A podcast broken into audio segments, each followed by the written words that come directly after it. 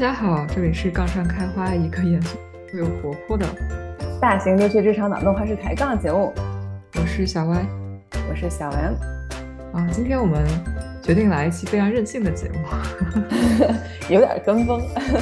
对，呃，这事情是这样的，就是我有一段时间没有听 podcast 了，就之前比较忙，但是最近又重新开始听，然后就听到了，应该是随机波动，还有其他几个 podcast 都做过的一个主题，叫做残酷二选一。然后我当时就觉得，嗯，有点意思。然后听的时候，他们就说你们可以找朋友一起来做这个 challenge。然后我就问了 M 姐要不要愿不愿意做，然后我们俩一拍即合，就想说不如就水一期节目。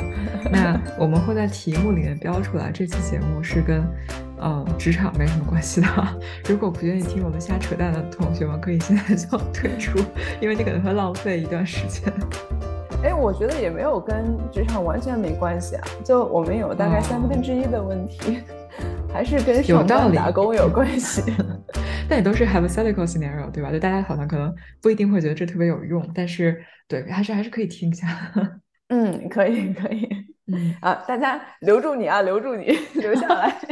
啊，对对对，还是就是当个乐子吧。这期就可能比较像是大家随便聊天的一期节目，然后我们就随便聊一聊。对嘛？平时谁嫌我们急，谁嫌我们卷来着？对，好像之前有听众说，就是觉得我们节目下了班还在说这些，就是有点累。那今天就给大家轻松一下。哎，那咱们还有什么要铺垫的吗？还是咱们直接开始做题了？我们就做题吧，就是可能再说一个，就是我觉得做题的过程还是挺开心的。然后我也可以想象到过会儿跟 M 姐讨论，就是我们俩把这个题都拉出来，然后每个人写了一下自己的答案，但我们还没有讨论。然后过会儿讨论应该也也会比较有趣，嗯。然后我们会把这个题目也放到我们的这个 notes 里面，如果你有兴趣的话，可以跟朋友一起做一做。嗯，我我还没有偷瞄过 Y 姐的答案，所以等会儿是一个。一二三亮答案的过程对我来说，对对，我觉得还挺有趣的。我偷瞄了几个题，因为有几个题很难选，然后我就很好奇你选了什么。然后我发现有些题真的很不一样，然后所以我还蛮期待的。真的吗？对 对对。嗯，好，那我整个期待起来了。对对 对，好的，那我们就话不多说，就开始做题吧。好嘞，第一道题，Y 姐，工作。好，准备好了。那工作有趣，符合自己的追求，但是钱少，还是工作钱多，但是超级无趣，一眼就能看到头呢？哦，这个题我非常非常非常没有出息的选了二，就是钱多，但是一眼看到头。呃，真的，真的，我我我的 rationale 很简单，就是因为它钱多呀，所以钱多可以买到一些，比如说。就是钱多，你可以大不了休假或者怎么样，然后我可以花钱去干有趣的事情啊。就是我的生活工作，就除了生活之外，还有大概三分之二的时间，对吧？就一天八小时的话，所以我觉得钱多可能就是怎么说？现在我觉得我想拿钱去干别的事情，所以八个小时我一眼看到头就一眼看到头，那也是有钱的一眼看到头，对吧？每每年都有这么多钱，想多开心。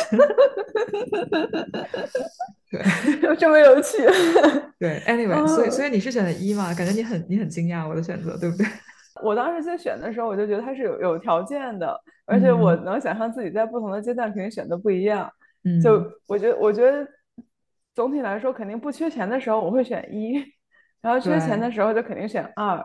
嗯，我的我的这个 rationale 是，我觉得就算钱多。但是呢，他每天占了我，如果占了我八个小时的时间，再加上上下班的时间，那其实我所说的这种我们所想的这种拿着钱可以去干其他更有趣的事情，这件事情可能不是特别的可行，而且他他在一天里面耗费了我最宝贵的这 清醒的八个十个小时的精力，然后所以我会觉得它是一个嗯非常难耗的一个过程。这这个题是我出的，所以我当时想的是钱很少，就是有一个 con 有一个 condition 钱很 少。我看到了钱很少，所以就不 缺钱的时候，对吧？就是比如说，比如说我家里边有房，我也要继承，但是我很任性，然后我就在外面找一找意义。那这个情况下，对这这个情况下，就是说我工作如果不是为了赚钱的话，那肯定是要选择有趣的。对对对对对，但是现实现实的确是，但凡我需要的钱，那我就是还是得向向前低头。对，我在我在。做这个题的时候，脑子里面想的就是再这样卷的话，我就是工作就是一个工作，就是我就是赚一份工资。当然，你肯定也是希望有一些嗯职业的抱负嘛。但是如果说我只能选一个的话，然后我现在觉得说，那就一眼看到很多的钱吧，也不是一件坏事。好，可以，可以接受。嗯，好，那我来说一下第二道题啊，这也是我脑洞就就随便乱选的，不一定有意义。就是你希望，如果你可以的话，你希望能够看透你的老板如何看你，还是你能看透你的手下人如何看你？这题 M 姐选的什么？我果断选了一啊，果断选了要看透老板如何看我。我跟你选的一样，我觉得看不透老板这件事情很痛苦，就他对你的 impact 不只是你，可能手下人也会有 impact。然后就觉得这个事儿比较大，但看不到手下人，可能就对自己的 impact 最大。然后觉得从效率来看的话，可能还是看到老板效率比较高。没错，我就是主打一个现实，主打一个功利，就相当于是手下的人 如何看我，他对我的升职加薪其实影响不大。嗯，对，除非你在一些 culture 非常好的公司，就是手下人可以绕过你，然后然后搞一个什么事情，然后就导致你受到影响。但一般来说，对，确实影响不是很大。我觉得你你描绘的这个情况，它也不一定真的是 culture 特别好。哦，也是啊，就是随随便便谁都可以越级去搞一个什么事情。我想想，这个情况它也有它的无序之之处所在。对，哦，对对对，make sense。但是一九二，就我这这道题，我们两个想的是一样的，就是作为打工人，可能还是要多多看一下老板怎么想。对，没错。嗯嗯嗯嗯。第三题。咱们俩分头分别想到了这个有趣的话题。我当时看到的时候就说啊，太好了，歪姐你想到了。好，外姐，请问你要选升职但是不加薪，还是加薪但是不升职？我先说一下我的选择，然后说一下我的 rationale，你可能明白了。我选择一，升职但不加薪。但是这个 condition on 第一题我选的是钱超多且无趣。那这样子的话，就是我只需要。我只需要他给我换点 scope，对吧？升职一般来说，你做点别的东西，那钱已经巨多了，所以我不在乎。怎么回事？对，你这个肯定是也是不太成立吧？有有点赖皮，可能对。但是，嗯，但是我如果说认真一点的话，我觉得升职不加薪，理论上讲，感觉是一个剥削，其实就让你干更多的活，但是不加薪。但是你可以跳槽呀，就是你可以在做更多的事情，然后换到。愿意给你匹配薪水的地方，所以我觉得升职不加薪可能是一个更好的选择吧。嗯，呃，我觉得是很有道理的。我当时选的时候也是觉得，哎，两个都能看到它所适用的情况。嗯，所以最后我的答案又是一个按照你这个很赖皮啊！你这个不能说分分情况决定，那那这不是极限二选一了，对不对？对，我可以说我现在的答案嘛，对吧？现在我是选一的，跟你站在了一起。但是我可以想象，十年以后我就要拥抱二。我跟你讲，就是我觉得就比较偏年轻的时候就升职不加薪，我能看到更多的价值。但是等到中年以后，尤其是这种三五加或者是什么四五加之后，我就觉得就是二就会很香。三五加之后还有升职或加薪或加加薪的选择吗？就是有没有工作选择？对吧？所以我就想说，你到时候可能。我觉得比加薪更难的是升职，就是到了一定是对这个年龄和 level 以后，就上面的这个金字塔收的非常的快，嗯，啊，所以可能每年工作都还会慢慢的帮你调个薪，但是很有可能是你基本上这个位置就停在这儿不动，所以我觉得它更现实，就更有可能发生。所以我觉得到中年以后，就反正都要瓶颈了，那肯定是要多捞钱，对不对？嗯，对。但是年轻的时候，就像歪姐说的，就我可以去做更有趣的事情。然后以及我可以去选择其他的机会，就你选择其他机会这件事情，到了中年以后都变得非常的、非常的有限啊！听起来好 depressing 啊！对不起，一大早的就给大家注入了一点 负能量。还好还好，嗯，给大家赋能对吧？开个谐音梗，冷笑话。那下面一题吧，第四题，你要选择永远居家办公，就永远不能去办公室，还是？永远去办公室，但是不能 work from home，就是不能居家办公，就是选一个非常极限的，嗯，不能做第二件事情。嗯，那非常果断的要选一啊，我也选的一。我觉得 疫情之后，觉得 flexibility 太重要了，然后对，已经有一点不能接受每天按点去办公室的感觉。对对对对对对，说到这儿，我最近也在发愁，因为感觉这是一个趋势。就是以前好像很多公司开始说让大家回到办公室，然后有的时候大家会觉得不高兴，那我要我要换工作，然后结果后来发现大家都开始要回到办公室，就是你可能你会找不到一个永远能居家办公的工作了。感觉这件事情对越来越少了。对，但我最近也觉得，其实看大家在办公室也挺开心的。但是 anyway，就是不能又既要又要。如果只能选一个的话，我觉得 flexibility 现在是我更加重重视的东西。啊，你说到这儿，一会儿另外一道题，一会儿到时候听一听你怎么选。好，好，嗯，好。下一题，Y 姐要选择永远跟伴侣当同组同事，还是永远不能跟伴侣聊工作？哦，我选了二，就是永远不聊，我宁可永远不聊，也不要天天看到他。对，等一下，让我想，让我再多细听一下，我也得再多聊几句。因为你在公司，我不知道你什么情况。我觉得在工作上，就哪怕是你最好的朋友、最好的好基友，尤其是同组同事，我加了这个限定，就不是说你们俩在一个大公司，每天谁也见不着。我觉得这个很好，就是很 nice，你们还有 context 可以吐槽什么的。但是同组同事这件事还蛮伤的，就是。你们很可能会因为一件事情，要么要么有不同的观点，要不然是因为一件事情，然后两个人在两面，然后会起争执，然后就会有，我觉得这是一些没有必要的争吵和没有必要的这个事情。而且，呃，我觉得有的时候在工作上，我自己了，就是压力比较大，或者说遇到一些冲突，或者就是比较有矛盾的时候，我自己也不是状态最好的那一面，然后就有时候很急躁，或者说完全没有耐心，或者说。啊，非常 judgmental，或者说就是 anyway，就就有一些比较不太好的 signal，然后我觉得我也不太希望我的伴侣就是看到我这么丑陋的一面，所以就不如不聊。哇，歪姐考虑的好现实。哦，对。所以你选哪个？啊，我也选的 R，。对，但是我就觉得是，就同组的人，就像刚你说的，有一点我觉得非常重要，就是两个人的 workload 可能都是比较接近的。嗯，就如果两个人的工作就是属于加班一起加班，然后炒鱿鱼一起炒鱿鱼的话，这个还分散风险的事情。对对对，而且就就大家平时在这个家庭里边嘛，主打一个主打一个互补或者平衡，相互能够配合。然后两个人同组的话，就感觉这个事情会做起来比较难。嗯嗯嗯。那那你会选择永远跟伴侣当同公司的同事吗？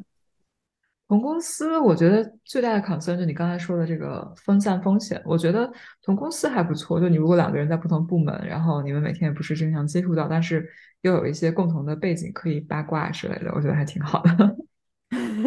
对，我觉得我们看到很多比较好的这种协同效应，比如说两个人可以一起上班，但是这至少省下一辆车的这个 过路费，对不对？啊，但两个组万一这个 work 非常不一样，有一个一直要加班，可能也。不是很现实，另外一个也要被迫在公司待了那么晚。哦，那那倒是，那倒是。嗯嗯。但还有一种就是，那我接到很多这种咱们前公司里面这种 power couples，对吧？就是两个人都很厉害，然后可以分享。对，在这个公司里面，我不知道他们有没有啊，但是听起来好像是没有，因为我去问过其中一个，然后我说你们下班回家会不会聊工作？他们完全不会，为什么会都回到家了还要聊工作？嗯。但是但是就属于那种两个人在公司发展特别好，然后。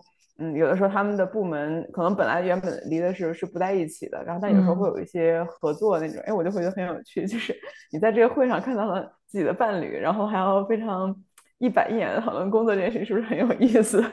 那你刚刚说到 power couples，我就岔开一点，那你刚刚说的是最好的情况，就两个人各自都很厉害。如果你跟伴侣在同一个公司，但是有一个人强，有一个人很弱，怎么办？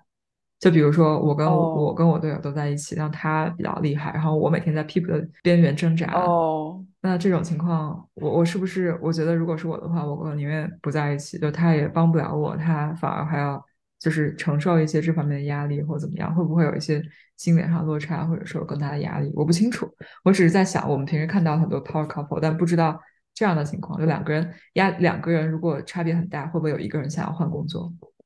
嗯，你说的这个情况我我见过呀。然后我觉得这个社会很现实的，就是分男女。哦，OK，就是看那个强的是男还是女。我觉得非非常令人讨厌。然后，但是事实就是，如果强的是这个男性的话，那那那个女性其实一般觉得无所谓，就是我有更多的时间，我 level 比较低，然后有更多的时间可以照顾家庭，然后也不会有人对对这两个人有什么特别大的哇，也也不全是，但是，嗯但是我就是有听到人提过一嘴，就是两个人的级别差距特别大，说男性可能已经快走向 CEO 了，然后，然后女性可能还在，就年龄没有差那么多，然后，但是女性可能会在比较初级的这个这个 title 上面。哦，然后也有人提过一嘴，说，哎，有点好奇，说他们两个人是怎么走到一起的。但是，但是我觉得大家一旦发现，就不是说，不是说这个男性已经到了很高的这个职位上，才去找了一个很年轻的初级的这样一个女员工，这样子的话，大家就觉得，哦，那那 OK，那是正常的，就不 对，就没有那种很不正常的事情发生，以后大家就觉得可以接受。另外一种女性 level 更高的这个情况，也许在同一家公司里面。如果他们工作上还会有比较多就认识两个人的人的话，有听过一些就是觉得男性会觉得有点比较有压力，然后之后他可能会要想想换到别的地方去。所以我觉得这个事情就很有趣，但是但是肯定不是每一个不是每个 couple 都会这个样子。嗯，对，interesting。但我觉得不能跟伴侣聊工作也没有。也没有 miss out 太多东西，哎，对，没损失。就是我觉得很多东西可以 聊，干嘛要聊这个？就有，然后我觉得可能有的时候就是会说一下，就寻求一些情感上的支持。除此之外，也也不会说什么。对，就唯一能想象的是，就是两个人的工作其实是有一定的关联。有联系的话，对，那可能就进行一些这个讨论，对吧？比如说佩洛西，佩洛西回家，对吧？不能跟他老头提。提什么国会里面？我不信。Anyway，好，那我们就下一题。下一题，呃，是我觉得可能每个人都会遇到一些吧。啊，这个是用英文写的题啊，可能非常拗口。啊，就就这样说吧，就翻译成中文，就是你想当鸡头还是想当凤尾？哎，没错。对，然后英文的话就是你想 big fish in a small pond，or a small fish in a big pond。就是小池塘里的大鱼还是大池塘里的小鱼？对对对，这题 M 姐你是怎么选的？呃，我现在的答案是，我觉得一一也不错。这个问题我几年前的时候是认真的思考过的。我当时当时是要选二，现在想一下，就相当于是我上学的时候和刚工作的时候，我会选去当这个大池塘里的小鱼啊。现在的话，我觉得去小池塘里当个大鱼也不错。嗯，好，这题我跟你选的不一样。我就是我觉得我现在思考一下，我比较 consistent 想选二。然后就是我想要去小池呃大池塘当一条小鱼，这个或者说当个凤尾，这原因其实也比较，我觉得比较比较比较功利，也不算功利，就是我一直是一个学新东新东西会比较开心的人。然后我觉得大池塘你比较比较大的概率会遇到更多你可以学习的东西和更多你愿意向他学习的人，然后这个是我比较 enjoy 的。然后第二个如果说比较功利的话，就是你从大食堂出来，你想要去其他地方，相对有一个光环吧，就是我们能看到的。所以我还是觉得从自己现在 enjoy 和未来选择，我可能都会更加 enjoy 大食堂。但是我觉得当大鱼也是挺好的，嗯，然后而且怎么说呢，就是你如果是很有能力的大鱼，你可以把这个小食堂变大，所以这也是一个很有成就感的事情。嗯。前半段跟你想的是一样一样的，所以我觉得在上学和刚工作的时候，我们那会儿可能主打的是一个进步，然后提升自己，然后你可能到了一个更好的、更大的一个环境和平台上面，然后你的视野也会变得更大，然后你有更多的这种楷模可以学习。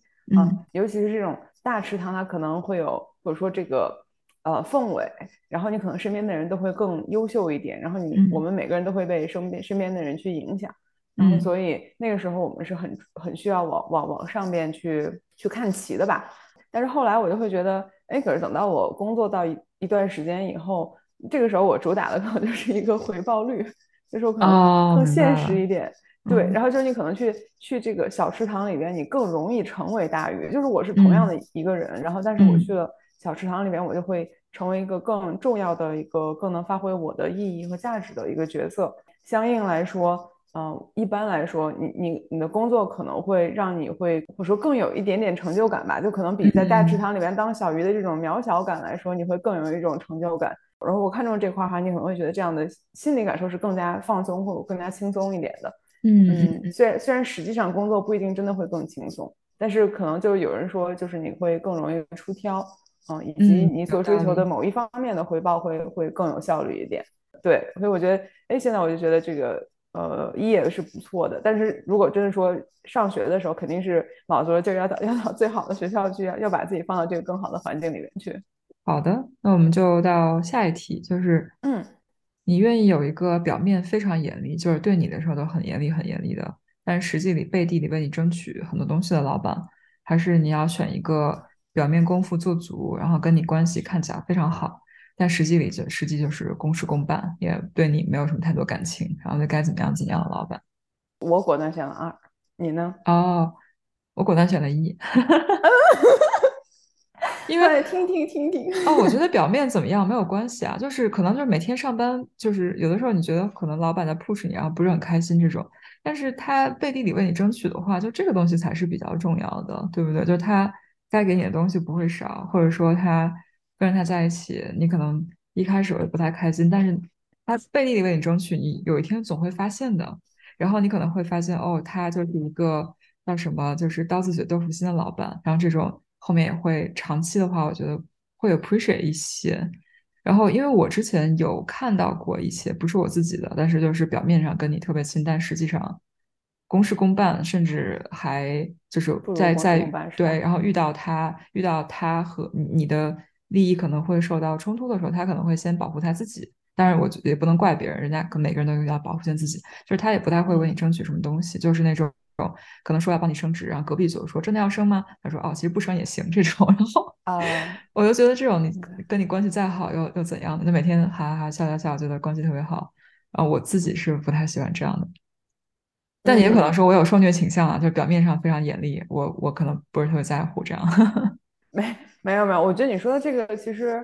嗯，都很现实。我觉得可能定义上面就是要看这个实际公公事公办这件事情，它到底做到一个什么程度嘛？哦，就是对。如果说他能够如实把我的表现去呈现上去，嗯，那我觉得这个其实也是一个正常的期望值吧，对老板的一个正常的期望值。但如果他会有一种嗯比较敷衍的态度的话，那这个其实可能都已经不算是公事公办了。我觉得他可能只是水一水。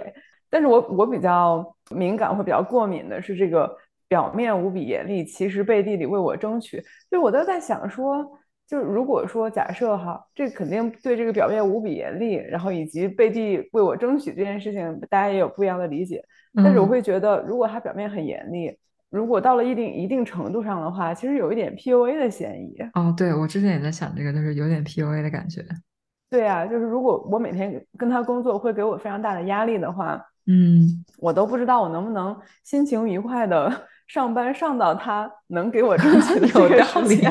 然后我觉得这个打工，首先就是我每天每天有半年的时间，至少吧，半年的时间是要去去接受他这个表面功夫的。他表面的严厉跟他表面的这个关系足够好，他影响了我半年的时间，开心与不开心。然后之后的这个所谓的背地为我争取，还是背后实际公事公办了。这个结果，其实说实话。我不会知道，就我我不会知道他到底是哪一趴的。就如果我是这个打工人的话，不能说，因为假设哈，这个这个表面无比严厉的老板，他后背后就为我争取了，但是他也不是对为我争取这件事情的结果，他就能百分百分百的有有信心，对不对？就他也不能说他一定能给我争取到一个什么结果，他还会碰到很多其他的人，所以我觉得就是。过程一个会更愉悦一点，另外一个的这个结果可能会好一点，然后但是也没有没有保证，然后以及我自己根本就不会知道他到底是为我争取的这一卦，还是实际公事公办的这一卦。哎，这个其实我有故 事要说，就是 你感觉不会知道，但是偶尔会知道。就是我我有遇到过这种，就是后面有人过来跟我说说啊，你老板真的很帮你争取，或者说或者有人过来说我帮你争取了很多，但是。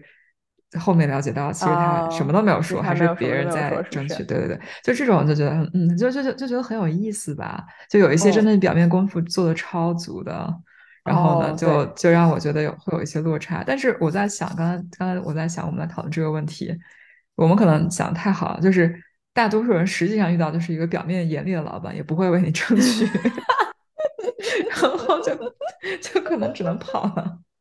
对 对对。我就是在想说，你会知道这个老板实际上背地里为你争取，还是实现公事公办，都是过了一段时间以后哦，对对，一次性知道的。就我平时跟他工作的时候，压根儿不会知道到底是什么样的老板。有道理，有道理。对，所以我就选了一个平时工作心情可能更愉快的一个老板。Make sense, make sense。就打工其实心情还是很重要的。对对对，就是这样。嗯，那接下来就是最后一道跟上班和打工相关的题，我觉得好，我倒是要看看外界怎么选，因为刚才有道题有一点新的题。对，请问歪姐，你要选择每天单程通勤两小时，但是做自己非常热爱的工作，嗯，还是每天不用通勤，但是做一份自己极其厌恶的工作？哦，我选择一，直到撑不下去为止，就是单勤通勤两小时，但非常热爱。哦，对，哇塞，我选了二。哦，是吗？但是我有一个 context，其实就是我说的两小时，就不是我自己一直在开车，或一直是全程没有办法，就是这个通勤怎么说呢？也许你可以就坐火车，然后也许你可以在在这个地铁上就是挤一挤，早早点去能睡个觉之类这种。但是我觉得两小时在国内的话，也许不算特别夸张。然后哦，我不知道，我有听说过单程两小时的工作，就是在北京之类的。对对对对。但是既然都是非常非常热爱了，但我我就觉得，那你你怎么热爱呢？你如果不是这这样子的话，难道是热爱这个工资吗？难道是热爱？难道是热爱这个便利吗？好像就我我也不知道。我就觉得说，我在假设啊，如果我真的特别热爱的话，我应该愿意先试一下两小时，直到哪天撑不下去了，就热爱消耗殆尽 了，然后可能再说吧。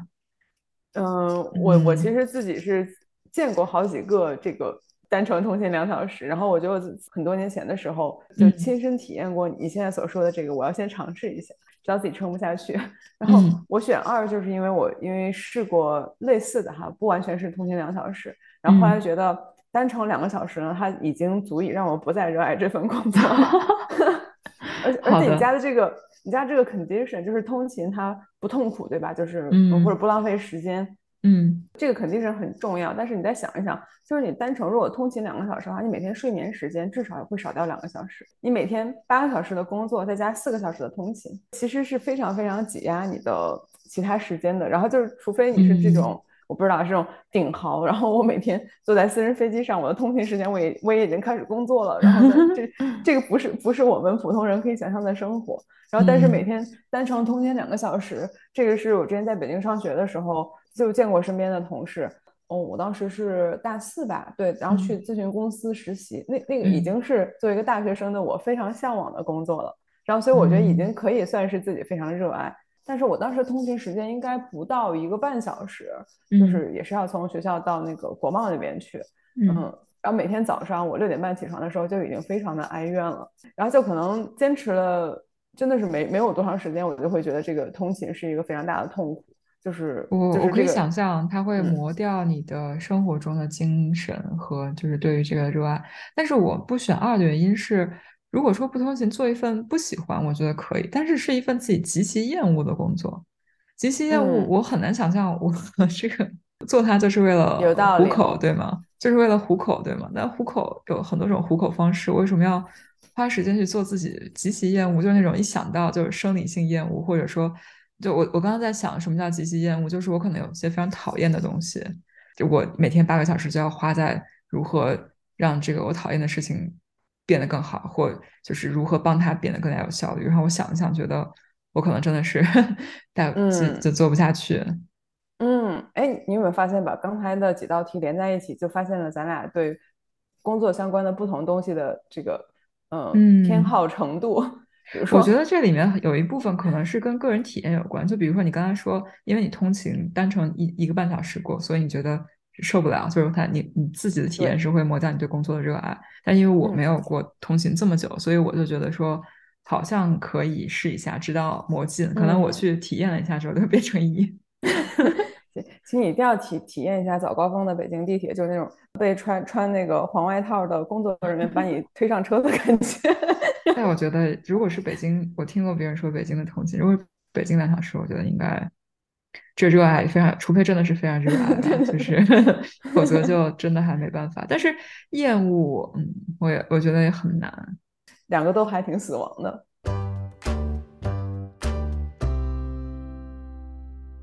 好，那我们这个跟工作打工相关的八道题到此结束。对，然后接下来我们要进入开脑洞时间了。是的，是的。第一题，你要选择当一个丑到无边无际的天才，还是全世界最漂亮的智障？对，我选择当智障。我也选择当智障。我我觉得我觉得很简单，就是漂亮是一件，就是是一件大家都能看到的事情。然后，而且智障可能挺开心的。但是如果你要当一个丑到无边无际的天才，就所有压力都在你一个人身上，就是丑的这个后果要你自己承担。然后你既然是个天才，你非常明白这个丑是什么感觉，然后你也当一个无忧无虑的傻子，我觉得挺好的。那么，那么人间 清醒还要丑，我觉得会很痛苦吧。嗯，我其实第一层跟你想的是一样的，就是觉得智障他不会不开心，但是真是丑可能影响心情。但是后来我就再想到，你在想第二层，就是全世界最漂亮的智障，你会发生什么事情？就是这个智障会被怎样的对待？我觉得这个事情不能不能深想，不能细想是吗？对，嗯，呃在深想之前，还是选择了要要保保住心情。Interesting，好多，没有想到这一层，感觉突然心情不好了。对，我就会会有一种胸怀宝藏总会遇到饿狼，然后就智障可能还会缺少一定的这种自理能力，嗯，以及这个这个很多辨别是非啊，然后或者是自己掌控自己的能力啊，所以我觉得这个事情是可能会成为一个悲剧的源泉。来问 Y 姐第二道题，嗯，好，你愿意有无止境的爱，还是多到数不清的钱？啊，我选爱啊。这个其实还是我觉得很难替代吧。这个事情就是钱跟爱完全不是一个级别的，所以这个题很对我来说很简单。嗯，我我也选了无止境的爱，但是后来我想说，有无止境的爱的人是不是也很烦恼？没有，我觉得无止境的爱，这个爱是大意，就是很大的 gen 呃，怎么说，很很广泛的、很宽泛的爱，就这个呃，父母对你的爱，然后就是你的伴侣对你的爱，朋友对你的爱，就是等等这些所有的爱。很难会有无止境的爱吧，然后但是我就很很好奇，多到数不清的钱，我觉得很多很多钱，就是你可能需要钱的也就那么一些地方，然后感觉无止境的爱可能是一个更好的体验。好的，可以。好，那下面一题就是这个题还挺有意思的，然后就是说你要选择能够读懂世界上的所有语言，但你不会说话，还是你可以说话，但你无法阅阅读任何一门语言，包括你的母语？我果断选了。二，你要选择说话，但不能阅读。嗯哼，interesting。我选的是能够看，但是不能说。这这是不是爱人和艺人的最大区别？有可能，有可能。对我觉得艺艺人可能不能说话很痛苦，但是我觉得第一个很简单，第一个你能读懂，然后你能思考，你只是不会说话，那我找嘴替就可以了。就是现在技术这么发达，人工智能这个能够把我的思想传达出来，而且不能说我不能写字啊。我也可以写字，也可以打字，也可以找人工智能帮我说话，就感觉这件事情不是特别的不能接受，肯定会不方便。比起来不能阅读任何一门语言，就是变成了，嗯，想象一下，在生活中所有你能看的东西好像都不行了。然后我就想象，比如说去哪里转机，就去一个你完全不知道的地方，然后有的时候一下飞机看到的全都是你不认识的语言，这种感觉，然后就是每一天都是这样，好像有点难过。那我也可以找个跟我念的呀，啊！但是你不觉得自找一个人念这个效率不够高嘛？但是你可能对于艺人来说，说话效率不够高，这个更加致命。对，对，太好笑了。那我当时就想说，如果都能听的话，那那就是基本上就是属属于输入效率的一个差别。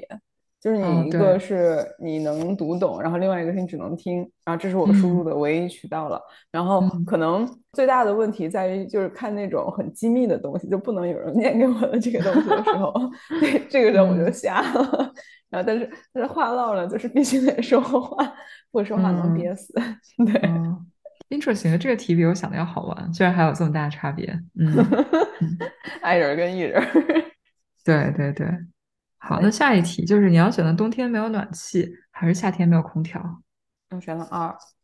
哦，哎，我们忘记说一个规则，就规则是二十五道题，每道题可以放弃。哦，是 吗？这道题就是我放弃的题。你要放弃这道题，我都不行，我太弱了。这太有趣了。我又怕热又怕冷，就感觉是一个很弱的人。我就是想想象了一下，我觉得冬天没有暖气是……哎，等一下。不对不对不对，我要选的是一，我要选的是冬天没有暖气啊。好的，对不起，我不能选夏天没有空调。对对对，我就在想说，冬天没有暖气，我可以穿的更厚一点，但是但是夏天没有空调，我这脱是没法再脱了呀。哦，是的，是的，这个很死亡。我觉得你选哪一个我都可以理解，因为我 我是都选不出的人。好，下一道题，下一道题我觉得超难，因为选一个没有山的世界，还是一个没有海的世界？哦，这道题我选了一没有山的世界，因为，简非常简单。作为一个海边人，就是我好像我那天回忆了一下，就除了现在我生活的城市，好像，嗯，就是我小时候长大上学就在国内的时候，好像都是在海边，我就很难想象一个没有水啊不，我现在一直在一个没有海的地方，但是但是我想看海的还是能去，我就觉得海对我来说有一个就是比较能够，嗯，让让让你。安静下来，然后有一个那种比较包容的感觉。但是山的话，我觉得哇，没有就没吧。就是我觉得也是长大了之后，我才开始 appreciate 山有什么好的。但是好像在我心里面，没有海的那个地位那么高。嗯嗯，同意。我感觉我们两个都是。你是不是旅行也是选选山选海不选山，或者说海跟山之间选一个哈？倒倒也还好，就我长大了之后，就是比如说现在之前去国家公园什么爬个山没有海什么，我觉得我也可以接受。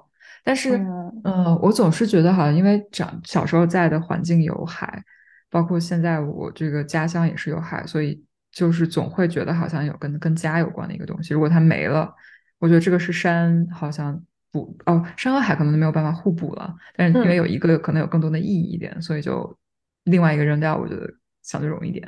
嗯，对，我觉得我可能跟你想的差不多吧。我觉得。如果说人类的力量能不能够 replicate 一个山的话，我觉得是有假山啊，然后还有一些人造的东西在里面。嗯，然后但是海的话就没有办法想象去人造一个海。嗯，有道理。我觉得，嗯，这个题我们达到了一致，我觉得还挺开心的。可以，可以。好，下一题。这个题我觉得很窒息。嗯，你要选坐在高铁，然后身边是一个哭闹的孩子，还是身边是一个公放短视频的大爷？我选大爷，我也选大爷。你你是怎么想的？来听一下。我觉得就是简单来说，就我更好意思就是怼大爷和和用魔法打 魔法打败魔法，以以及我觉得就是身边一般有哭闹的孩子的话，呃，如果家长哄不好，就可能他就变成一个。熊孩子，然后我觉得熊孩子背后一般都还会有熊家长，然后所以对到时候你可能是一 v 二或者一 v 更多，然后大爷可能就更更容易是一 v 一，大爷可能也也许孩子坐在边上，你要说大爷大爷的熊孩子，对，太好笑了。我觉得我跟你想的方法差不多，我就是单纯的觉得大爷公放短视频这个，他我跟他是相对比较能够讲道理的。就跟哭闹的孩子，就孩子，当然他的年龄 range 可以很大，但是有可能是小 baby，你没有办法跟他讲道理；有可能是大的熊孩子，他不听你的。就这个东西，在我看来，这个问题更难解决一点。然后另外一个是我比较好意思跟大姨 battle，就是他如果讲道理讲不通，我可以跟他对喷，或者说我可以 采取一些措施，但是对孩子我可能比较不好意思。对，然后。但是我就是单纯的从，我觉得这个都很窒息。想象一下，就那个画面已经出来了。然后那没办法的话，就可以给大爷一个耳机。但是孩子的话，就只能自己默自己默默戴上耳机。反正感觉这样想下来，坐高铁必备耳机是 非常需要的。高铁上的大爷们可注意了。下一题我觉得更窒息。下一题，对，这 by the way，这些题是我们就是我从随机波动的他们那个二十五题里面选来的。我觉得他们出这些题真的很窒息，就是 很死亡。哎，不知道是谁出的题，不知道他们经历了什么样的事情。太好笑了。下一题说，嗯，你愿意跟一个体味很重但是没有爹味的男性朋友吃一顿饭，还是跟一个体味香香但是爹味很重的女性朋友吃饭？哦，我非常的不好意思，我要选二，因为。吃饭的时候可以不说话，可以大家就是不说跟爹相关的这个话题，但是吃饭的时候你没有办法不闻到味道，所以我觉得为了这顿饭的情况，我还是选一个先选一个香香的人一起吃饭吧。你你这都已经有点躲避现实了，对吧？你要假设就是这顿饭里面就是要聊爹味的东西，哦，那我觉得不说话，我就觉得那就那就那就吃呗，就是我可以只听，然后。不说，然后但我还是想把这顿饭吃完。我就觉得如果体味很重，这顿饭可能吃不 下去了。没错，我就是跟你想的一样一样的，就是 爹味很重，我可以不往心里去，但是体味不能不往鼻子里去。嗯，所以还是看来我们两个都是认真的干饭人，就是要先 prioritize 这顿饭，而不是先说跟这个朋友的关系怎么样。没错，为为什么会有一个爹味很重的关系很好的女性朋友？我觉得这可能做不下去吧。我我要让我来想一下有没有什么 extreme 的情况，就他可能是长辈，不一定是女性，就是很好的朋友，就是爹味很重的长辈，对吧？就是他可能那更要更要干饭，对，干饭的时候。对，下一题就是呃，当你老了，你愿意选择亲人、爱人、朋友陪伴着你，而你患上了呃奥阿兹海默症，还是你愿意选择孤单一人，但是思维清晰、表达健全？哦，我觉得这个题想一想，好好难过。哦，是很难过的 题。对，嗯，我选了，我选了二，我就是就是一人孤独终老，但是思维健全。OK，OK，OK。嗯，你选什么？我选的一。哦哇！我选的是我愿意患病，但是我希望有人陪着我。嗯，但但但我但是我在想的时候，我觉得这个题就是如果是我自己的话，我会毫无犹豫的选一，但是同时我会觉得这样非常残忍。因为我就包括之前看过一些呃文学作品，还有一些什么影视剧之类的，我都觉得阿尔兹海默症的病人的家属非常痛苦。就是他病人本人，他会有一点混乱，会有一些不适，因为他会不知道自己在什么时候，他的记忆是跳脱的，然后他的他会把身边的事情和虚拟的、虚幻的，就是很多年前的记忆什么混为一谈，他自己会有不清楚的情况，他自己会忘记，会让自己处于非常危险的状况。但是其实身边的人，就是你要看爱你的人看着你这样子，他会更加痛苦，尤其是如果他的孩子和伴侣。然后看他这样会很痛苦，但是从我，然后我就自己在觉得说，嗯，我我如果是我的话，我可能比较自私一点，觉得我我愿意还是有人陪着我，就是有爱的人在身边，但但是好像这样对身边的人会非常残忍。嗯，你你说的这种残忍是我想过，呃，一定会有，但是其实我想说，嗯因为我就也不能说身边，但是我知道就是有有有一个，嗯。嗯，算了，我就直接讲这个故事的。就是我，我觉得患者自己本身也是痛苦的。就是你在刚患病的时候，你是会痛苦的。就是我们高中的时候，我当时记得很清楚，都高三了，然后突然间有一个班，他就换了一个数学老师。就原本那个数学老师是一个呃五十出头，然后但是经验特别丰富的一个数学老师。后来换这个数学老师的原因是他就是诊断确诊了，就是早期的。呃，阿尔兹海默症，嗯，然后这个老师自己的应该是遗传他，因为他自己的妈妈也有这个阿尔兹海默症。然后，但是当时我能够很清晰的感受到，就是他的所有的同学，嗯，还有他的同事，就是他的学生和同事，包括他自己都很难过，就是因为，嗯，因为你在患病的初期，这件事情发生是你明确知道的，你是有意识的，就你可能到了后期以后你没有意识，但是从前期，当你的事业开始。受影响，以及当你开始意识到你成为身边人的负担的时候，嗯，我觉得这个对于对于患者本人他也是也是痛苦的，嗯，而且到了后期，就是说实话，到了后期你自己比较混乱的时候，其实你分不清楚身边的人是亲人、爱人、朋友，就是我觉得这种陪伴到后来的时候，你可能其实并不会感受到，嗯，就这种这种感觉，所以它就是一个从清醒的开始知道自己变坏。嗯，以及到后来你不清醒的这样一个过程，就就我觉得他不光是对其他人，就像你刚才说的，不光是对其他人非常的痛苦，对自己其实也是一个很痛苦的过程。嗯，但是孤独一人让我觉得就很很对，他是他是一个一直清醒 的孤独和一直清醒的而且而且我觉得就是如果孤独一人，但是你已经想不太清楚事情了，可能是另外一个感。但是就是这个你思维清晰、表达健全，但是你就是一个人，这种就感觉更加的难过。就是你你在想那个文学作品里边那种长生不老的人，他是不是就是这个就是这个感觉？不不不，我觉得长生不老还不一样，因为我我之前有有一部非常喜欢的电影叫《这个男人来自地球》，他就是一个长生不老的人，但是他他还是身边有很多很多人的，就是如果你身边有人，你就会感觉好很多。但如果真的是孤独一人的话，我因为我就是在字面解读孤独一人，嗯，你就是你的这些。思维清晰吧，现在可能还好，现在可以在网上找到一些，对吧？就是一些朋友什么的。但是身边没有人，我觉得还是一个挺怎么说呢？我我不知道，感觉现在想一想，但但我觉得你刚刚说的对，就是 Alzheimer 前面前期你确实是知道的，而且就是你会从病因它一一阵一阵的话，如果病好起来，然后发现自己又做了什么，然后自己又又又有有哪些恶化，然后身边的人又给哪些身边人带来负担，这件事情确实还挺难过的。对对对，嗯，但是那那我觉得孤独一人的极端情况也确实。那那我觉得这道题可能对，就是也许再考虑一下，也许会变成二。这个第一反应是一，但是嗯，好像就是挺沉重的，还是。下下一题，下一题，好好好，下嗯下一题好像也很沉重哎，呃我我不知道是我把它想沉重了还是怎样，但是有可能会，我们可以聊一聊，对，可以，对，嗯，你是愿意生在一个比较好的时代，但是以后会越来越坏呢，还是愿意生在一个比较坏的时代，但是未来会越来越好？哦，这道题我选了生在一个坏的时代越来越好。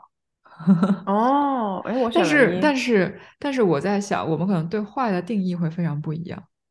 嗯，也是。到底什么算坏？嗯，也是，也是。嗯嗯。但我自己的 rationale 是，我我在看这道题的时候，我想到了，就比如说我们爷爷奶奶那一辈儿，或者说我们甚至父母这一辈儿，爷爷奶奶那辈儿可能就更加 extreme 一点，就他们呃，就是年纪大一点的话，可能就是在从战乱时代过来的。对对对，然后那时候过来，然后他的生活其实是就是一定是越来越好的。然后我觉得是，至于我们父母的话，他们。生在其实相已经生在一个相对还可以的时代，但是他的每一天都是在就是生活是越来越好的。然后对于我们来说，我们可能就是没有我们生在一个比还还挺好的，但是也没有变差，然后是在缓慢的变好。但是我就觉得说，如果说让我生在一个好的时代，每天都变得更差，这个可能就看不到希望，然后让我觉得有有一点 depressing。嗯，我觉得这可能就是看每个人对这个好坏以及。这个 condition 对对我们这个题的后半段的这个情景的预知能力，就就是假设一个生在爷爷奶奶这种战乱年代的人，那个年代我感觉就你说不好听的，就是抗日战争的初期，那每天都是你都不知道自己自己的命明天还有没有，所以就是你可能在那个年代的人，在当时在当下其实是很绝望的，嗯，而且你未来越来越好，是现在我们站在。啊，站在后世的视角，然后开了上帝视角回去看，说哦，你将来你的生活就像那个抗日战争，对吧？还有还有七年就要结束了，然后还有之类的。哎，那这样的话，我觉得我们对这个题的这个理解是不一样，不一样。对我的解读是，我知道现在好，然后未来会越来越坏。和我知道现在坏，但是未来有希望。就我我是我是默认我会知道未来的发展，但这个我同意。如果说我不知道未来的话，那当然选择生在一个比较好对，就不知道明天会怎么样呢？还对。那如果我知道我开上帝视角的话，肯定是这个选选二。然后，但是我觉得可能。嗯，你就假设说我是一个这个穿越人儿，然后我穿越到了一个地方以后，我不知道它之后会怎么发展的话，那我可能还是希望就是起点稍微顺畅一点，这样以后我自己的掌控能力可能会好一点。然后让自己在一个 easy 模式，不要想太多未来。easy 模式开始，对，好，make sense。好，就因为这个题好像这样说的话，就是还是如何解读会影响选择一些。没错，好嘞，啊，好，下一个题。就是，假如你存在一个女性统治的理想世界，你是希望以下哪一种情况？一是其中的男性都可以生孩子，二是其中的男性都无法使用暴力。我捐钱支持男性生孩子。你要选一对吗？我要选一。啊，我选的是二。哦，哎，听一听，听一听。我我觉得这个题，我在想，就是大前提是一个女性统治的理想世界，对吧？女性统治的世界，然后那如果是这样子的话，就是因为生孩子是一个只有女性可以做的事情，那么在女性统治的理想世界里面，我觉得 highly likely 这块这个事情会变成一个 privilege，就变成一个特权，就是你可能不能生孩子，你是会被歧视的。你可以把现在父权社会给颠个颠颠个，对吧？就是能生孩子的人才是最厉害的，然后能生女孩就是厉害中的厉害。然后这样子的话，我觉得说，哦，那男性能不能生，他他就是处于一个弱势地位。我就是说说白了，我根本不在乎，对吧？就是你只是我需要生孩子的一个工具，因为这个 privilege 这个独独有的权利是我自己的。但是我觉得，那这样子的情况下，如果是在一个女性统治的世界，那么暴力是就是男性的唯一的优势，所谓的优势可能就是他的体力了，然后他可能是。体力上跟女性就是是有还是有客观上的差距的。那我觉得不能使用暴力，就是减少这个他对其他人的危害。就不管是对男性对男性还是男性对女性，都可以能够减少这个社会里面这个不安定的因素吧。哦，这么有趣。其实我们刚才说的这个女性统治理想世界，就是母系母系社会的话，这个摩梭族好像还是这个样子，对吧？然后你看那里面好像就不太会出现什么家庭暴力，至少没有男性的家庭暴力。然后就是女性也是生孩子，然后这个社会的统治者也是女性，然后呃在里面就确实是也是女性的地位更高，然后都不要老公，对吧？就是男性对于女性的唯一的，他们走婚，所以就没有固定的伴侣，男男的唯一的。作用就是这个提供一半的 染色体，然后可以生个孩子。然后我觉得这样子的话，你会觉得他能不能生其实不重要，就是女性生育带来的这些影响，可能就没有像现在我们是父权社会这么大。那么减少男性威胁的话，觉得减少暴力，我觉得还挺好的。嗯，非常有趣。我觉得，我觉得我们两个在这道在这道题上面的这个思维思维方法还是有很有趣的不一样的。嗯。比如说，我是觉得使用暴力这件事情是我可以用科技或者说后天的手段来拉平的，因为现在已经是不是冷兵器时代了，然后我们有很多这种使用武器的方法去提高自己的战斗值。嗯，当然了，但是肯定会有这种 edge case 嘛，就是如果你还是近身搏斗的话，女性才体格上面的差别还是还是会处在一定的一定的劣势。但是在另外另外一个方面的话，我是觉得。只有女性能够生孩子呢，那后那它会是女性统治世界的最大的弱点和最大的 bug，以及就像刚才你说的，就是可能在女尊的世界里边，就是生孩子是厉害，然后生女孩子是最厉害，嗯，然后我反而是觉得这个有可能是这个世界最大的弱点，当然我还是假设了，就是生孩子还是会有现在一样的这种风险。这个社会要要往下传递，然后那那人口问题会是一个问题，然后最后就会女性就变成了就是我还是要继续去持续不停的生孩子，然后这个社会才能延续下去。那这个其实就已经从一定程度上有点限制女性自己对自己未来的发展，就是我我可以想选择生，我可以选择不生。然后但是在这个社会里边，在男权社会以及一个想要持续发展的女权社会里边，生孩子都会成为最大的一种这个性别的一个最独特的价值和资源。然后，当它成为一个社会最稀缺的价值和资源的时候，这个社会就会系统性的去压榨这件事情。所以，我觉得在我的这套逻辑里边，它会成为呃女性将来可能会受剥削的一个根源，以及现在男权社会里面，我觉得它是女性受剥削的一个其中一个根源呃，但也有可能是我觉得最主要的一个。然后，所以我觉得就是这件事情，就是生孩子的风险，咱抛开不谈的话，就是如果每个女性都必须要去嗯肩负着生孩子的这样一个。任务，然后让这个社会能够发展下去的话，那它就就会变成一个可能成为女性对女性自己的一个剥削啊。我觉得你刚刚说的这个很有意思。我知道，我我同意你说的，在男权社会下，我觉得这个生育是男权社会对女性最大的剥削。但是我刚刚在想，就是我我在我的这个 imagination 里面想象的这个理想世界里面，我觉得女性都统治了。然后我的 hypothesis 是，大家应该都是非常就是女性。总体来说是一个地位比较高，然后大家也都有点觉醒，以及我们没有在男权的这个影响下的一些情况。就比如刚才你说，这个社会要发展下去，就必须要生孩子。我觉得在我刚才想象的世界里面，就完全没有这件事情，因为我觉得要传递下去这件事情本身是一个非常非常就是父权社会的一个东西，就是要传宗接代，或者说要发展。就社会确实需要人口才能发展，但是。At the same time，就是你让他当一个社会发展到高度文明之后，就是好像之前有一个实验，就做完之后说，当这个资源非常丰富，人人都不缺少什么的时候，这个社会会自然的减少生育率。然后因为就是大家会发现，你要追求精神上的东西，要追求，因为我的生活非常好，我的时间花在自己身上，可能会花在传宗接代上，或者是下一代上，会更有。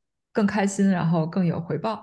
那这样子的话，可能到某一个阶段，这个会自然的发生，就不是说大家都要觉得我有这个义务。然后我我你刚才描述，我就我突然反应过来，我脑子里面完全 没有这个想法，就是我就没有说哦，我在统治这个社会，我一定要让它发展下去，我有必要提高生育率。我想的可能就比较简单，就是。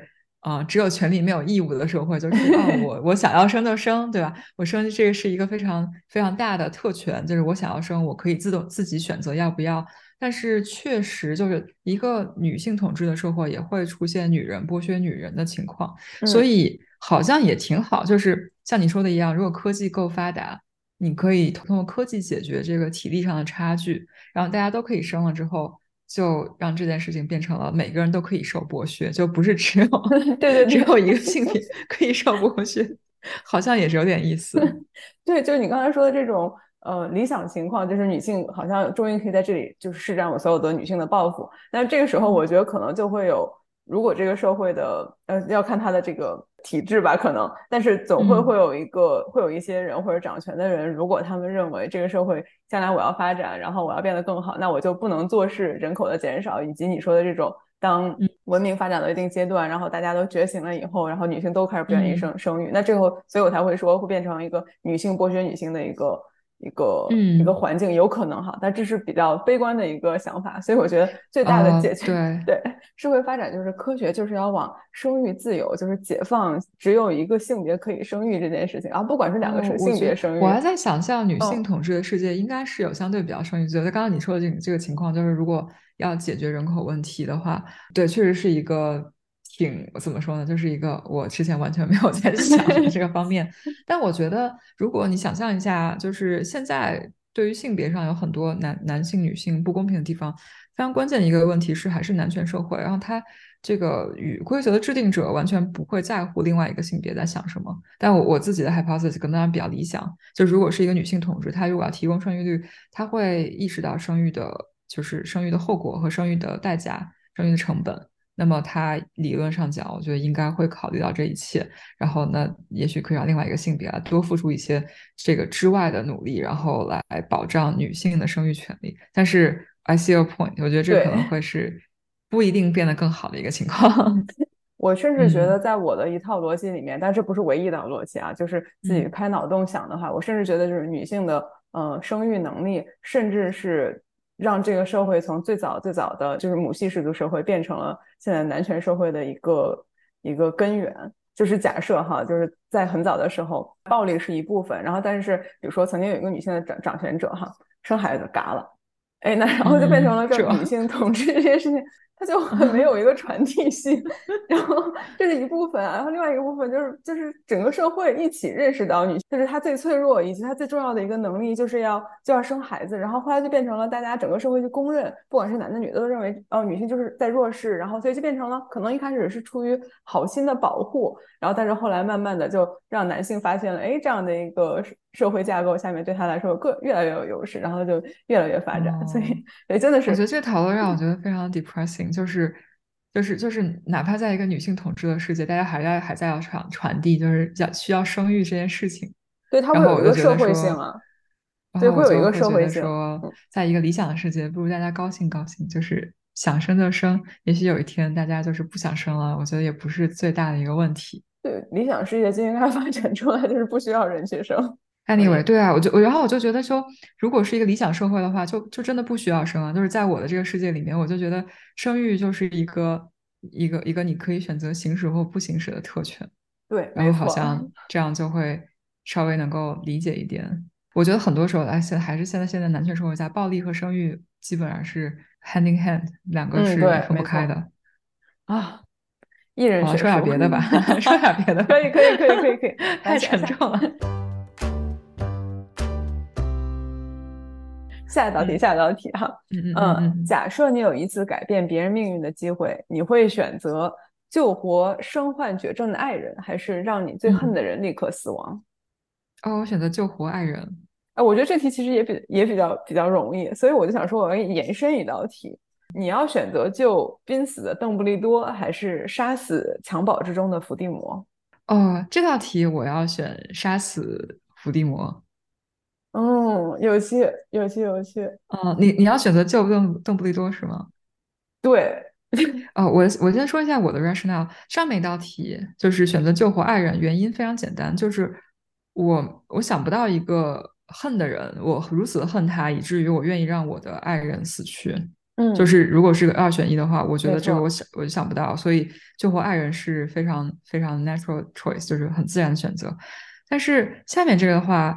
我是觉得，如果我把襁褓之中的伏地魔杀了的话，按照蝴蝶效应，邓布利多也能多活一段时间。所以，所以就不如先把这个襁褓之中的人杀了，他就没法作妖了，然后其他事情再说。对，很有道理，你这个更有效了，买一送一。而 且而且，其实因为伏地魔死掉的人不止邓多利多一个人，对不对？对对对，我觉得就是我最喜欢小天狼星，他本来就不不不，你就不要小天狼星，他可能就是没有伏地魔，就根本没有哈利波特这些，就就是他可能爸爸妈妈还在高高兴兴的一家三口好好的过着自己的生活，对吧？就是我觉得可能要救的人太多了，然后也许杀这一个，也也许可以防止这一切一起发生。对，然后但是我要 challenge 的是，你现在的 condition 是襁褓之中的伏地魔，就是假设你时间倒退了，然后你他还是小 baby 的状态，那这个时候他还没有做过任何的错事。啊，我明白了，就是他理论上讲，他未来也许不会变成这么坏的一个人。然后你现在要杀死的是一个无辜的婴儿。对，就是假设你你可以是个穿越人，你从你从你这一版的未来穿越回去了，然后看到了襁褓之中的伏地魔，你觉得你要把他给 KO 了吗？哎，如果是我的话，如果我是个穿越人，如果我看了所有的书，我觉得我还是会选择这个杀死襁褓之中的。伏地魔，因为他也是要杀死襁褓之中的哈利波特，而且他要杀哈利波特都不是说他看到了未来会发生，他只是一个预言，这个预言 更加虚无缥缈，他就愿意做这样的一个事情。然后，然后你如果考虑到他做的所有事情的话，我觉得也也也也不亏吧。就是他自己也会选择杀死可能会对他有威胁的人。嗯，我但我觉得就邓布利多，我是非常可以理解的，就这个是一个 no brainer，就是肯定要做的事情。对，我觉得他可能就是道德上会更没有没有争议一点，对然后但是就是要救人肯定是没有什么问题的。如果套罗翔老师的这个话，就是 就是杀死襁褓之中的伏地魔这件事情，算算是就是对方还没有开始施暴，对方还没有开始犯罪的时候，你你说我预判了你将要犯罪，然后我就提前把你给干死了，然后这件事情可能在法律上是有点问题的。嗯。然后我就跟法官说：“我是个穿越人，你看这都写在书里了，也很难。我觉得法官会觉得有问题，是不是有什么毛病？” 下一题，下一题就是你永远住在一个破旧社区里最好的房子，还是住在美丽社区里最破的房子？嗯，要去美丽的社区里住最破的房子。哦，我也是这样选的，就 是非常简单。你在美国生活过的话，就知道破旧社区里最好的房子也不安全，还是为了自己的安全 选一个没错破房子住着吧。没错，没错，就是那个破窗理论。如果附近的房子都很有问题的话，你这个房子可能也持续不了很久了。对对对，这个嗯，好像还是一个一个 no brainer。好，下一题，下一题我特别好奇歪姐的回答，因为 好好，因为你是有可能遇到这个情况的，我现在还没有可能遇到这个情况。嗯，好，你是会选择拥有一个会说话的宠物，但是它总是骂你，但是还是选择一个默默陪伴你的宠物？啊，我选默默陪伴。哦哦，是哦，对对啊，对。哦，那我快，我也选了默默陪伴，但是我要听一听，作为一个真的有宠物的人。哦，我觉得陪伴就是宠物陪伴非常重要。然后另外，我那天其实在考虑一件事情，我觉得大家之所以觉得宠物那么可爱，比如说猫猫狗狗，是因为人会给它加戏，就是有时候它一个眼神，觉得啊，它觉得它好像高高兴了，不高兴了，它是不是要跟我表达这个情感那个情感？然后我觉得这个很重要，就是主人对于宠物的一些可爱的动作啊，一些表情的解读其实很重要。你就想象一下。然后就比如说我们家的猫，它有的时候给我一个眼神，然后我觉得啊，它可能是觉得想我了，或者说它想要跟我说什么。但如果假设说它其实就是一直在骂我，我觉得你还是闭上嘴吧。而且不是有一句话吗？就是说如果你嗯不想说什么好话的话，就是还不如不说，对不对？我觉得那就不如不说。然后默默陪伴的话，你肯定会很很寂寞，就没有办法跟他交流。但是如果他天天骂我的话，我作为它的主人，为什么要这件事情发生？感觉好好好痛苦，太好笑了！我还在想说，你们会不会觉得，就是有有我以为有一些这个养宠物的人会觉得，嗯，最大的遗憾是不能跟它交流。然后他会说话，就算他骂你的话，你也是能跟他交流的。你想象一下，如果有一有一只猫，就我家猫好了。然后我跟他天天说话，就是我有时候也会跟他说话，你也会跟他说话嘛？包括喂他，然后跟他表达一些情绪的时候，他每次回答的都是一句毫无感情的、非常不好听的骂你。我觉得对，就对，就是我觉得这种就还挺不好受的。有道理，有道理，有道理。对，因为他写的总是骂你。如果他说他是会说话，但他偶尔会骂你，我觉得可以。no no。那如果说只是会骂人，这件事情就 就不太好了。太好笑了。好，现在猫猫你要 注意它措辞。对，好，下一题就是呃，你会选择哪一个？就是你是选择中彩票大奖，还是找到你的灵魂伴侣？哦，中奖啊！我也要选中奖。怎么回事？你是怎么想的？我就是想这个。那伴侣有可能令我伤心，他有可能背叛我，但是钱他不会骗我呀。好像也是有道理，但是哎，但是你要想到，你中大奖之后可能会有杀猪盘来，然后就被骗走了。哦，那这是有钱以后的烦恼，这等我有钱了以后再烦。好的，好的。那你怎么想的？那 看来你不是这么想。我没有，没有，没有，我就是单纯想试一试更难体验到的。我觉得。你所以你觉得中中奖比找到灵魂伴侣更难是吗？哦，我觉得是，我觉得是的。我但也不一定，因为我觉得每一个人对于自己的灵魂伴侣的定义可能会不一样。然后我觉得，如果就是情感上比较契合，能说话说到一块一块去，为什么？是因为我觉得我跟我的队友，我们俩偶尔还是能够聊天聊得非常开心，然后就是就是那种彻夜长谈，然后聊一些有的没的。然后我觉得找到灵魂伴侣大概是现在这个情况的，比如说十倍、一百倍。然后我可以大概想象到是什么情况，然后我觉得我甚至有的时候觉得我可能已经摸到边儿了，所以彩票中大奖这件事情，我我这辈子好像没有中过什么一百块钱以上的奖，然后我就很想试一下，没有体验过到底是有多开心，到底会能挥霍成什么样子，然后就很想试一下。苟富贵无相忘，咱们就是说，你看咱们俩加一块是不是概率乘以二？哦，对对对，理论上讲确实是这样子，零乘以二是吗？零乘以二还是零？负无穷乘以二变得更负了。好，那下一题就是你要穿越到一个已知的古代时间点，还是选择未知的未来时间点？我选择了未来，你呢？啊，我也选择未来。哎，来听一听怎么想的？啊，就是我觉得古代的。你好像可以想象出来一些东西，因为有有有史书记载，然后有很多过去人的解读。然后未来的话，我是无法想象的，所以我非常好奇。嗯，对。但是如果说你是去古代生活的话，我我想的是，它其实是有一个相对于更具象的一个想象，但在但是你自己的生活其实还是未知的。不能说我穿越回去就去当对吧？就当武则天了，对不对？对 对对。然后未来的话，我觉得就是一个没有想象，而且是一个未知的生活。嗯，但是我更更想去看一看未来的世界是什么样子。就是就算我觉得未来就是一点信息也没有，就非常好奇。对对对，可以可以可以。也许未来我们穿越过去，发现已经到了硅基生命，我们每个人就是 很寂寞，太好笑了。但但也很有意思啊！我就觉得说，就是好像是 incremental lift 更多一点。嗯，太好笑了。我看过很多现代人穿越到古代的小说，但是很少有现代人穿越到未来的小说。就是有那种整个设定全都在未来的，但是很少有说现代的人穿越到未来会发生什么事情。我觉得，哎，这个设定还挺有趣的。请请哪位？我觉得现代人穿越到未来就没有什么优势呀，因为未来的人都只理论上讲会知道我们这些发生了什么事情。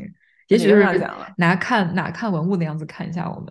那你不好说呀。那未来说不定对不对？第三次世界大战，你要不小心穿越到那儿去了呢？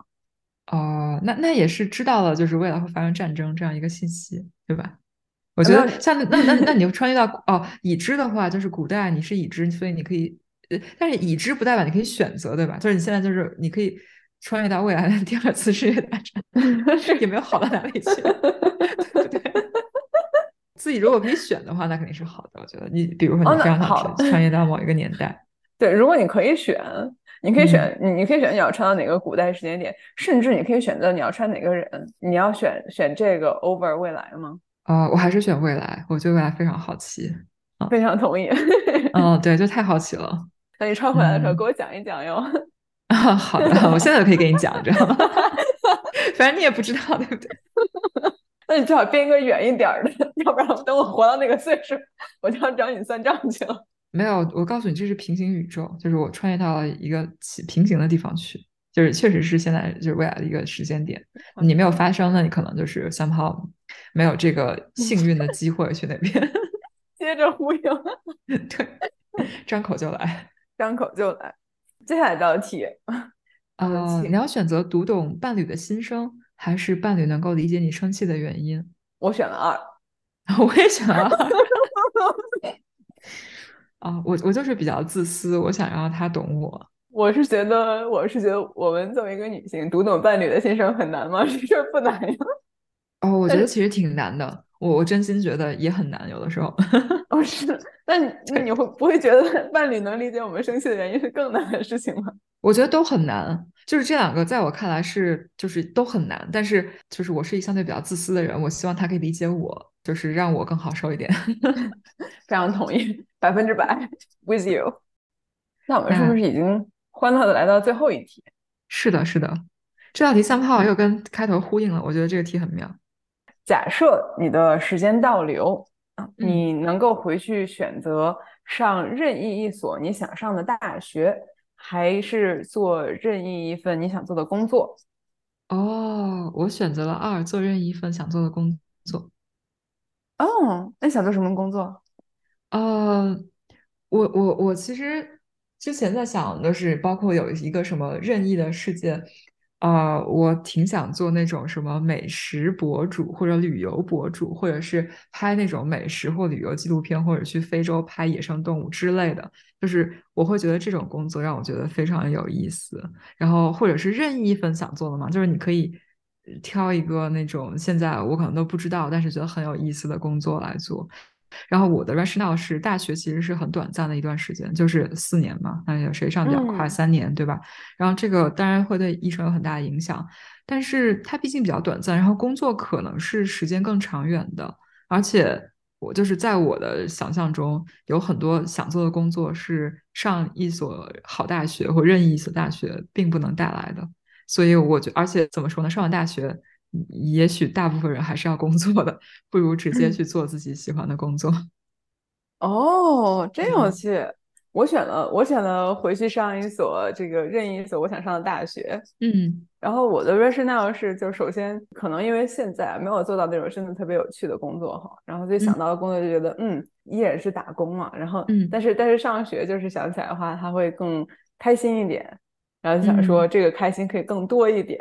嗯，然后其次呢，就觉得这个呃工作一般是发生在上学以后，然后那或许如果我真的有一个特别想做的工作的话，或许上学的时候还可以再拼一把，就是就是就像像像你刚才说的那个杀了伏地魔就也可以救邓布利多一样，就是可能嗯可能我上了想上了大学，然后将来有可能可以也有了一个重新选择自己工作的机会，嗯嗯，然后我觉得确实比较贪心。确实是这样，但我我我觉得可能因为我之前脑子里面在想象的就是我有一些兴趣，但是我知道这辈子做不了的工作，大部分都是跟上学没有关系的。然后我就觉得，就是上上了任意一所大学，也不能让我去做这个工作，然后就会觉得可能还是直接去工作吧。就是我就想象的说，如果有一份工作让我一边吃好吃的，一边全世界旅游，就是那种这个自由职业的旅游旅游。Blogger 或者说什么美食 blogger 这种，可能也会很辛苦这份工作，但是这个工作我觉得不是上了一个大学就可以就可以做好的。然后或或者说，我觉得有时候看那个看一些电视的 documentary 什么，我觉得做这个一个好的 chef 就是主厨，能够想做什么这些也是非常幸福的工作，当然很累了。对，所以我想的就是这种类型的工作，就哎上一个大学可能对这没有什么帮助。那或许你可以去上那种法国烹饪学校，对吧？哎哎对，那这些感觉跟大学是不一个不一个路数了。然后，然后你想上完学之后，还是要还是要去做这个工作，而且可能上完上完这个巴黎蓝带学院之后，也找不到工作，就没有办法做成主厨，对吧？那那感觉对不对？那就是既然我是想要做这件事情，就去做这件事情，我觉得好像还可以。嗯。可以，我今天就在开脑洞，说就是如果能够空降成为是不是某国总统，然后这种 这种果断让我去体验一下，就在这张。哎，对啊，其实这也是嘛，对吧？就是任意一份工作，对吧？你可以当，可不就是可以可以当总统。这么一想，这件事情突然间又有趣了起来，又有吸引力了，对吧？上大学，哎，就是我们还不能把自己局限在一个大学能让我们干的工作里面。对对对对对对。那那如果你完全不受限制的话，你要。你要最想做的是，还是刚才那个呃旅游或者是美食相关的博主吗？还是你要再有更伟大一点的梦想？我我之前看那个 Netflix 的很多 documentary，就觉得就是那种能够记录这个世界，然后能够不管是记录这个世界的生物，就是各种各样的动物，还是说记录这个世界的环境啊，然后一些东西，我觉得很有意思。然后，所以我还认真的考虑过这个事情，不是说考虑我真的去做，因为我非常知道我肯定做不了这个事儿。就我认真的想了一下，如果去做这份工作，大概是什么样子的。然后就觉得还挺辛苦的，他们的工作。你你确实可以第一手看到很多别人看不到的东西，但是你也要花出别人可能无法想象的努力才能拍得到这些东西。环境也都非常恶劣嘛，而且就是比如说拍野生动物的话，你可能要真的要等很久很久很久很久才能拍得到一些影像，可能也不是一份成就感特别高的工作。而且可能看到这些，然后再看看现在的人在做什么，可能也不会很开心。但是我觉得。这个工作我现在在空想，如果他愿意要我，然后我的生活又没有什么就是其他的这种负担的话，就比如说这个家庭需要我，或者说我要养家这种，我觉得我还就如果是孤身一人，然后我是非常非常愿意去做这个事情，我就非常开心应该会，嗯，非常不错。所以你有时候我就给你当个小助手。我我有在想说。就是也是一个很贪心的一个想法，就是我我想当呃演员，然后但是呢又只想要他其中这个其中的一部分，就是我觉得演员这个职业里边有一部分我觉得很酷的是，他可以去体验各种各样的不同的生活或者是职业，就是根据他的这个角色的选择嘛。我觉得听起来咱们俩其实都是对这个世界有很多好奇的人，就是可能会从工作里边。从自己的工作里边能有机会去更多的去观察和解读这个世界，或者说体验这个世界的话，对我们两个来说，好像都听起来都是很有趣的一个工作的卖点。你可以作为一个记录者，就像你说的纪录片的呃这个呃导演，或者是我觉得作为一个演员，他也有很多机会可以去带入自己到一个不同的情景里面，就好像你去体验了一个不一样的人生一样。当然，这是这是我对他一种美好浪漫化的一个想象。然后，但他会有其他很多的其他的这个职业的其他。负面的那些副作用的东西，其实我并没有很想要，所以就只是想要一个有机会去体验各种各样不同的职业或者人生的一个机会吧。啊，作为一个记录者，好像也不错。我觉得记录者可能就就会更加辛苦一点，但是可能会见到很多，就是副作用也是少一点。对，然后因为我每次看到就是看那个纪录片的时候，都会想象就他们当时在那边看到，就是因为我看到是通过镜头看到，我已经很震撼了。然后我在想象，如果我当时在那个地方，然后看到这些东西，然后该会有多震撼，然后以及是一个怎么样的体验，然后我想象不出来。我就觉得，嗯，如果有机会，感觉这是一个挺有意思的工作。但是，anyway，明天就周一了，我们又要回去坐在自己的电脑前 开始打工。怎么说呢？就是想想的想想吧。对，就想想吧。我现在还是继续去过我这个打工人的生活。啊，也没没有什么不好，还打工，打工也是一种体验。你想要，你想我刚刚那些是假设的题目，也也许有人还愿意体验一下我们打工的生活呢。对啊，就是也也也许你去问一下，你去问一下一个一个厨师，说你想不想知道，在一个大厂里面做一个数据女工是什么感觉？对方说我好像没有兴趣。嗯，今天这大饼就画到这儿了。